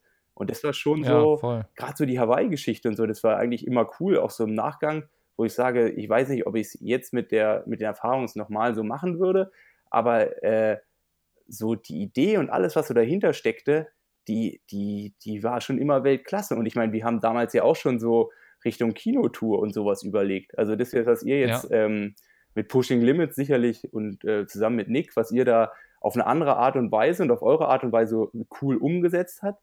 Äh, das waren ja alles so Themen, die haben wir ja schon 2014, 2015. Ich meine, klar, es ist jetzt nicht mein Gedankengut, sondern du hast mich meistens gefragt, was ich davon halte.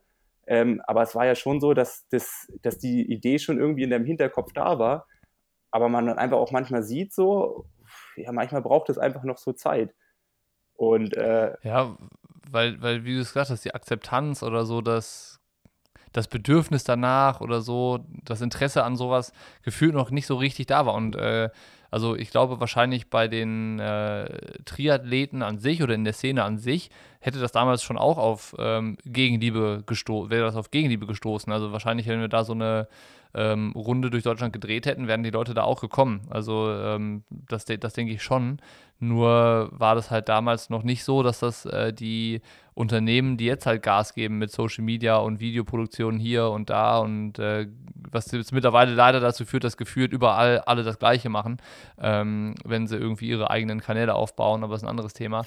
Ähm, dann ja, dann, dann war das halt damals noch ja, nicht möglich, das zu machen. So. Und äh, ich glaube, die Zeit jetzt mittlerweile zeigt, dass es möglich geworden ist und äh, dass vielleicht auch, muss man sagen, die Sponsoren mit der Zeit ein bisschen so Vertrauen entwickeln, dass, dass ihre Profisportler, die sie halt vorher auch nur mit sportlicher Leistungsfähigkeit und Ergebnissen bewertet haben, dazu in der Lage sind, andere Dinge auf die Beine zu stellen. Sei es einen YouTube-Kanal aufzubauen, irgendwie, wenn es der Profi ist. Das hat ja nichts mehr damit zu tun, dass der nachher im Rennen erfolgreich ist, aber der Sponsor hat ja trotzdem äh, Reichweite, Präsenz, enge Verknüpfung mit dem, mit dem Athleten oder der Athletin und so. Und ich glaube, dass dieses Vertrauen von einem Sponsor in den Profisportler auch lange Zeit gar nicht da war.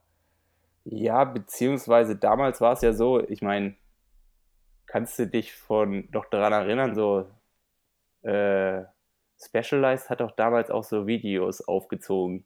Also da waren ja so die krassesten ja, Sportler damals, die waren bei Specialized und jeder kannte ja. die Videos auswendig. Also da war es halt wirklich ja, so, wenn du als Sportler so ein Video hattest, dann wusstest du, du gehörst zu den, zu dem ganz erlesenen Kreis. Und damals war es halt so, dass die Hersteller, Sponsoren, alle, die was damit zu tun hatten, die haben halt so, im Endeffekt, wenn du sowas gemacht hast, dann warst du wie derjenige, der äh, groß gedacht, der Schauspieler, der dann im, im, im, TV dann die Werbung gemacht hat. Also du warst halt eine richtig große Nummer. Und ja. es wurde aber schon alles so von oben gesteuert. Jetzt heutzutage ist es ja eher so, du kriegst ein Budget und dann äh, mach mal irgendwas Cooles draus.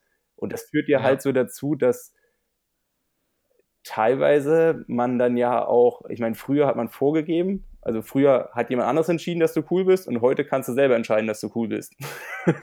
ja. Und das ist, ist, dann manchmal halt dann klar auch schwierig und es ist dann halt auch, es führt zu so einem Überfluss, wo ich sage, also ich meine, jeder kennt das Video, wo Simon Whitfield am Ende noch sagt, hier, okay, jetzt laufe ich nochmal 35 Kilometer, weil Tim Don und Frodo irgendwie das noch, weiß ich, nur 34 gelaufen sind. Weißt du, das sind alles so, so, so Ausschnitte von so einem Rennen oder das von Jens Vogt, da war in diesem Overcoming-Film von CSC. Da sind einfach so Sachen, die, die, die haben sich so eingebrannt, auch zehn Jahre später noch.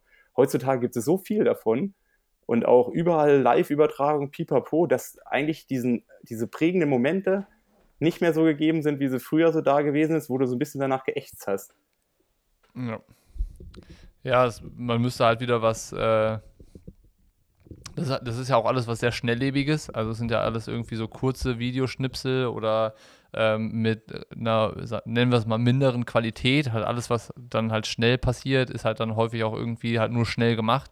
Ich glaube, man könnte es halt wieder schaffen, sowas Überraschendes zu machen, wenn du halt eine krasse Doku machen würdest, weißt du, die halt dann wirklich 90 Minuten dauert und ähm, dann, dann halt äh, auch nicht nur ein Rennen zeigt, sondern vielleicht eine ganze Saison oder eine ganze Karriere oder sowas. Oder also dann müsste man dann. Ja, ja, das wäre krass. Also das äh, wäre dann auch wieder was Überraschendes und auch sicherlich was, was dann wieder bleiben würde und äh, was die Leute so äh, mehrere Jahre dann noch mit dem Sportler irgendwie in Verbindung bleiben, äh, bringen würden. Aber ähm, das sind irgendwie, dafür sind wir zu spät, Frau Molten. Film über deine Karriere kriegen wir nicht mehr nee, hin. Nee, zu alt auch. Obwohl, die großen Momente, die kommen noch. Das ist dir schon klar, ne? Ja, klar. Also, bevor du mich jetzt hier auch abschreibst. Ja, aber ich glaube, äh, die aufregendsten Reisen zu Wettkämpfen haben wir hoffentlich hinter uns. Nee, also ich, ich habe immer noch coole Ideen. also wer weiß, äh, wo wir dieses Jahr noch überall hinfliegen dürfen. Äh, und da muss man vielleicht auch mal äh, ja, Abstriche, Abstriche machen. machen. äh, nee, äh, anderes Thema. anderes Thema. Wir sind an den Punkt gelangt, dass du jetzt bitte erklärst, worüber wir in dieser Episode gesprochen haben damit wir wieder ein vernünftiges Intro haben. Ich dachte, wir müssen hier noch erstmal kurz, du hast doch, du, wir haben uns doch entschieden, dass jeder über den anderen eine Geschichte erzählt und derjenige im Anschluss erzählt, dass er ganz gern mal die Gedanken von dem anderen auch dazu wüsste. das habe ich mich schon, ja, jetzt ja, ich schon den ganzen Tag drauf gefreut, Niklas. Ich, ich hatte gehofft, dass du es vergisst, aber ähm, ja, also ich, ich, hätte eine im Hinterkopf. Also wenn du eine parat hast, dann leg Soll ich anfangen? Los. Ja. Kannst du dich noch daran erinnern? Fuschelsee 2014. Also das Trainingslager, wo Keule sein SUP äh, in Ingolstadt abgeholt hat und wir quasi hinten alle mit schrägen Köpfen die letzten vier Stunden im Auto saßen, nur damit Keule sein SUP-Board oben in sein, in sein Auto reinpacken konnte. Ja, ja, an die Fahrt erinnere ich mich auch noch.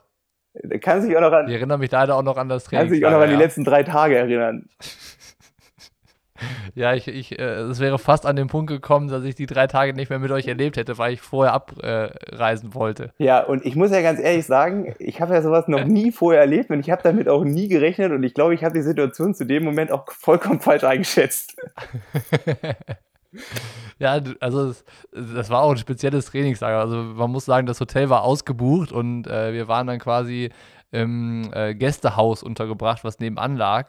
Und ähm, die Stimmung war auch einfach komisch. Äh, Sean Donnelly war dabei, der hat die meiste Zeit irgendwie, ja, also immer wenn wir nicht trainiert haben, hat er eigentlich im Bett gelegen und sich, aus, sich ausgeruht. Keule hatte Probleme mit der Achillessehne und meinte so, ja Jungs, ich bin mal eben weg kam dann irgendwie wieder, meinte, ja, ich war im Baumarkt, habe mir eine Schraubzwinge geholt, mit der er dann seine Achillessehne irgendwie per Wadenheben, oder er hat die, die Achillessehne in die Schraubzwinge eingespannt und dann Wadenheben heute, gemacht, weil er meinte, das man, hilft. Heute nennt man sowas Flossing. ja. Auf jeden Fall war das ein bisschen die rabiate Methode und äh, als wäre das nicht schon alles wild genug gewesen, äh, bist du mir wirklich in dem Trainingslager hart auf den Sack gegangen. Und ich weiß gar nicht mehr, warum. Nee, es war, nee, nee, nee, nee. Also, ich, äh, also es war ja so, doch, doch, doch. war ja bis zu dem Zeitpunkt immer derjenige, der immer vor, vorweggegangen ist. Also so, wenn wir uns um ja. 7 Uhr getroffen haben, war Collier ja zwei Minuten vorher und ging schon allen auf den Sack. Das war ja, ja, so das Trainingslager mit seiner Verletzung und dann hat er ja auch gefühlt 48 Stunden am Tag sich wegen irgendwelchen, da hat er ja sogar sein Haus gekauft und das Wichtigste, was ihm war, irgendwie den besten Rasenmäherroboter irgendwie, weiß ich, ich glaube, der hat sich sechs Stunden am Tag im Internet informiert, was es da alles für äh, Auswahl gibt. Es hat dazu geführt, dass halt niemand um zwei vor äh, so eine Trainingseinheit irgendwie losschießen musste. Und es ist dann halt ja. irgendwann immer extremer geworden. Und dann hatten wir ja die letzten drei Tage. Und ich weiß es noch, da wollten wir unten am Mondsee eigentlich ein Koppeltraining machen. Und wir hatten alles so runtergefahren und wir waren, weiß ich, wir haben so klassische Ironman-Intervalle gemacht, irgendwie eine halbe Stunde Ironman-Pace, alle hintereinander. Und du bist beim letzten irgendwann dann zu mir gefahren, meinst du hast keinen Bock mehr, du fährst jetzt hoch. Und dann bist du hochgefahren. Und wir sind halt unten unsere Koppelläufe gemacht. Und ich habe gedacht, jetzt los, der fährt jetzt einfach ohne Grund da hoch. Das kann, wieso? Ich habe ich hab sowas bis zu dem Zeitpunkt noch nie erlebt, dass jemand im Trainingslager nicht motiviert gewesen ist. Dann bist du so da hochgefahren. Klar kriegst du dann irgendwie auch drei, vier Sprüche. Äh, ich, ich halte mich da sicherlich auch nicht zurück. Und da hast du noch irgendwie so einen komischen Spruch gemacht, so, dir ist alles egal, du hast heute dein Trainingslager beendet, du machst morgen noch hier, da wollten wir, glaube ich, 30 Kilometer laufen, da hast du gesagt, ach, ich mache hier in 100 Jahren erst so mein Ironman. Ich glaube, Rot war irgendwie drei Wochen später, da haben wir uns eigentlich alle darauf vorbereitet. Du hast gesagt, hier in 100 Jahren mache ich irgendwas, ich muss jetzt nicht lang laufen, ich laufe nur 10 Kilometer. Aber ich habe rot mitgemacht in dem Jahr. Ja, da komme ich ja noch dazu. Achso. Und dann äh, war es richtig so. Äh, ich meine, heutzutage weiß ich, dass wenn du, wenn du ruhiger bist, dass du dich da erst so zurückziehst und dass du da schon eigentlich innerlich brodelst.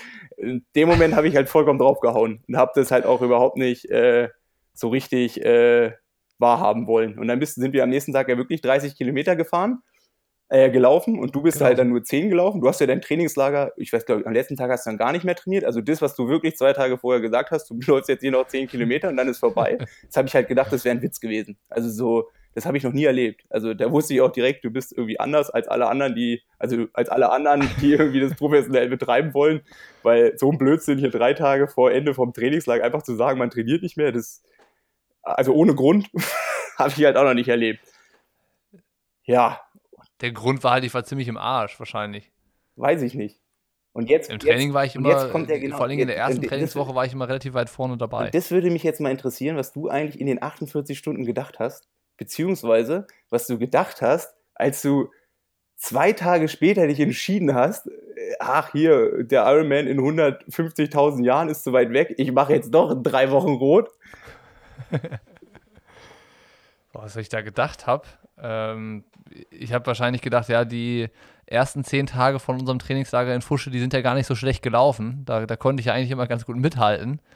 Habe dann wahrscheinlich ausgeblendet, dass die ersten zehn Tage, die dann äh, der Preis dafür waren, dass ich die letzten vier Tage nicht mehr mit trainieren konnte.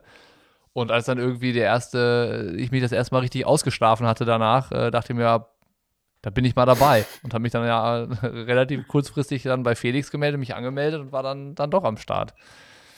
Natürlich äh, war das kein erfolgreiches Unterfangen und ich bin den Marathon dann, äh, ich glaube, von den 42 Kilometern 40 bin ich gegangen und habe, glaube ich, 6 Stunden 30 gebraucht oder sowas und war nach 12 Stunden irgendwas im Ziel. Aber, habe ich mal nachgeguckt, ich glaube, ich war immer noch im ersten Drittel. Ja, das hat mich, das war, ja, ich hätte nicht gedacht, dass du die Geschichte auspackst aber da hast, Aber da hast du schon vier Wochen Pause gebraucht, oder? Weil erst so, als du dann sentimental im Ziel warst, äh, konntest du ja gut mit mir reden. ich habe auf, hab auf jeden Fall, das weiß ich noch, von diesem Fuschel-Trainingslager, wo ich dann ja äh, drei, vier Tage vorher ausgestiegen bin und dann nur noch äh, körperlich vor Ort gewesen war, quasi, äh, bis zum Challenge Rot habe ich nicht mehr richtig trainiert. Das war dann quasi so meine Taper-Phase, um mich von diesem Trainings-Impact, der da stattgefunden hat, irgendwie zu erholen. Das weiß ich auf jeden Fall noch. Also würdest du auch nicht nochmal so machen? Würde ich in dem Fall nicht nochmal so machen und ich würde es auch keinem empfehlen. Obwohl, ich meine, wenn es bei jemandem klappt und ich bin ja auch nahezu immer noch davon äh, überzeugt, dass du der einzige Mensch auf dieser Welt bist, bei dem Training keinen Effekt hat. Beziehungsweise, wenn den Effekt, dann eher einen negativen. Weil du kannst jetzt. Ja, ich werde halt im, werd im Training immer besser, aber nicht im Wettkampf. Nee, du kannst. Nee, aber dazu, nee, du, kannst, dazu, du kannst vier Wochen nicht trainieren, dann fängst du an und dann geht die Kurve nach unten. Du, am ersten, in den ersten zwei Tagen denkst du ja immer noch, du kannst zwölf Stunden am Tag trainieren und suchst dir überall die härtesten Einheiten raus und dann baust du rapide ab. und du wirst ja nicht schneller. Ich habe aber passend dazu, passend dazu hätte ich jetzt eine Geschichte. von äh, meinem äh, größten sportlichen Erfolg im äh, Tucson-Trainingslager, wo wir auch waren und du quasi in Vorbereitung auf den Ironman Cozumel warst. Und das war, glaube ich, auch letzt, das war letzte Trainingswoche auf jeden Fall und auch relativ am Ende vom ganzen Trainingslager. Da sind wir auch mit dem Auto rausgefahren auf so eine ja, fast stillgelegte, stillgelegten Rundkurs zum Fahrradfahren. Und ich weiß gar nicht, wie viel wir gefahren sind, aber es war, glaube ich, so deine Kerntrainingseinheit, die du immer quasi da so beschrieben hast. Ja, wenn die läuft, dann bin ich richtig fit. Es war irgendwie einfahren und dann 80 Kilometer Zeit fahren und dann ein Koppellauf, wo man die 10 Kilometer flott läuft und dann noch irgendwie ausläuft oder so, ne? Ich, ich musste 20. Erzähl doch nochmal, wie die Einheit gelaufen ist. Ich erinnere mich gar nicht mehr so ganz genau. Äh, nee, ich glaube, ich musste 20 Kilometer laufen. Oder? Wolltest du 10 Kilometer und ich musste 20 Kilometer laufen? Und. Nee, nee, nee. Wir haben schon das Gleiche gemacht. Nee, ich habe die. Wobei nein, nein, haben wir nicht, weil du hast ja, haben wir, haben, ja, stimmt. Ich erinnere mich, wir haben ja gar nicht das Gleiche gemacht. Du hast ja dann aufgehört, du hast ja aufgegeben. So war es. Nee, ja. war ja noch, äh, ich weiß auch gar nicht, was ich auf dem Rad vorher, auf jeden Fall lang und auch irgendwie, weiß ich, drei, vier Stunden und halt auch irgendwie mit ein bisschen Druck. Und dann war es doch so, ja. dass wir zusammen losgelaufen sind. Und ich meine, ich habe dich damals ja auch immer so, immer so ein bisschen belächelt und habe gedacht, so, ah, der Bock kann hier die erste Stunde und dann fährt er sowieso immer nur hinterher. Und dann war ja so die Geschichte, ich bin vorgelaufen und dann hat sich das Blatt ja irgendwie so nach zwei Kilometern gewendet und du bist an mir vorbei und ich bin erst mitgelaufen. Ich hatte so gute Beine. Und ich habe dann irgendwann so realisiert, ich kann ja nicht mehr mitlaufen. Und dann habe ich mir das so dann, wie man so ist, ich, ich wusste, dass du ja nur 10 läufst und weiß ich, was bist du da gelaufen, vielleicht 37 Minuten oder sowas. Äh, ja. Ich wollte halt, ich wollte halt auch ein bisschen langsamer laufen. In dem Fall wollte ich, also hätte ich ganz gerne auch schnell, also ich wollte zwar langsamer laufen, aber wenn du an mir vorbeiläufst, wäre ich natürlich mit dir mitgelaufen. Und äh, ja, du bist halt an, an mir vorbeigelaufen und ich habe gedacht, das kann jetzt hier nicht wahr sein und ich kann jetzt gar nicht dagegenhalten. Und dann war es ja so, dass du dann rausgestiegen bist und ich glaube, ich habe dann immer noch so, weißt du, ein bisschen in deiner Blase drin, wo du denkst, ah, ja, ja, der läuft ja nur 10, ich laufe heute 20. Und ich glaube, dann bin ich irgendwie noch 500 Meter in die eine Richtung gelaufen und vielleicht nochmal einen Kilometer mehr. Und da habe ich eigentlich eingesehen, so fit wie ich ganz gerne wäre, bin ich eigentlich gar nicht. da habe ich dich mental gebrochen auf jeden Fall. Als ich gemerkt habe, dass, äh, dass dich das mitnimmt, dass ich gerade schneller läufe als du, das war so ein Höhenflug für mich. Ja, ich habe es noch schneller gemacht. Ja. ja. Aber ähm, die viel spannendere Geschichte ist doch eigentlich eher, für was wir, wir hatten doch an dem Abend dann auch noch zwei Entscheidungen zu fällen, oder beziehungsweise eine Entscheidung, zwei Optionen. Und die ging noch darum, duschen wir noch oder gehen wir gleich zu Subway? ja, wir haben uns dann für die ruhige Variante äh, entschieden und sind ungeduscht zu Subway gegangen, glaube ich. Ne? So sieht's aus. Sie sind jeglicher Gefahr aus dem Weg gegangen. naja, wollen wir das nicht weiter ausführen, besser? Ähm, sonst sind wir wieder bei deinem Physio, den ich ja kennengelernt habe. Und das will jetzt wirklich keiner.